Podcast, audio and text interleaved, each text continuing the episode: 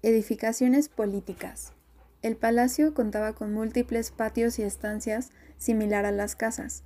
Estos edificios llegaron a ser más bien un palacio-ciudad, porque en ella habitaba tanto el rey como la nobleza y los encargados de la administración.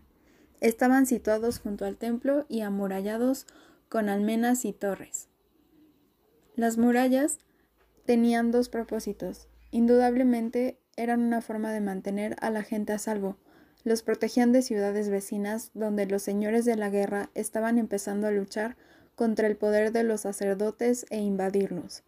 Pero en la práctica también sirvieron para un segundo propósito. Eran una gruesa pared de arcilla que dividió a los ricos de los pobres.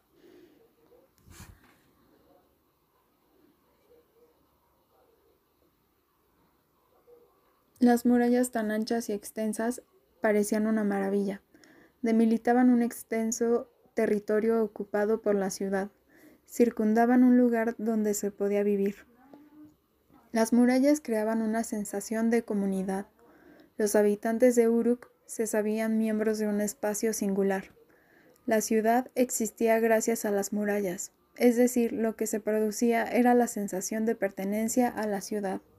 Los habitantes se reconocían como miembros de un ente único, las murallas permitían que la ciudad se distinguiera a lo lejos y que sus habitantes se sintieran distintos del resto de los pobladores del sur de, Mesopotamia.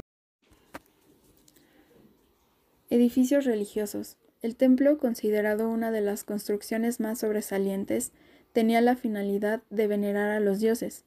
Los sacerdotes les llevaban comida, los vestían y los sacaban en procesión. Estaba en su interior, sin embargo, en el exterior se permitía el rezo, la actividad administrativa, mercantil, entre otras. Una parte resaltante del templo era el sigurat. Asimismo, el templo estaba colocado en terreno sagrado y cercano con un gran número de estancias de forma horizontal, interrumpidas por el sigurat, que era edificado en forma vertical.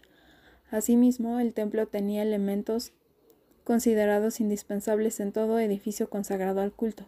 El emplazamiento del trono del dios, donde se hallaba la estatua del culto, el lugar de presentación de las ofrendas y la zona donde se preparaban los alimentos y se realizaba el sacrificio de animales. Sigurat era considerado el pequeño templete desde el cual el dios se ponía en contacto con los humanos. También se le llamaba casa alta o montaña brillante, y simbolizaba la montaña mítica del mundo. Está conformado de plataformas superpuestas que tienen un menor tamaño según se va ascendiendo, alcanzando gran altura. Curiosamente, el número de las plataformas era impar hasta de siete. Arte sumerio. En los sellos cilíndricos se aportaba información sobre rituales y escenas religiosas.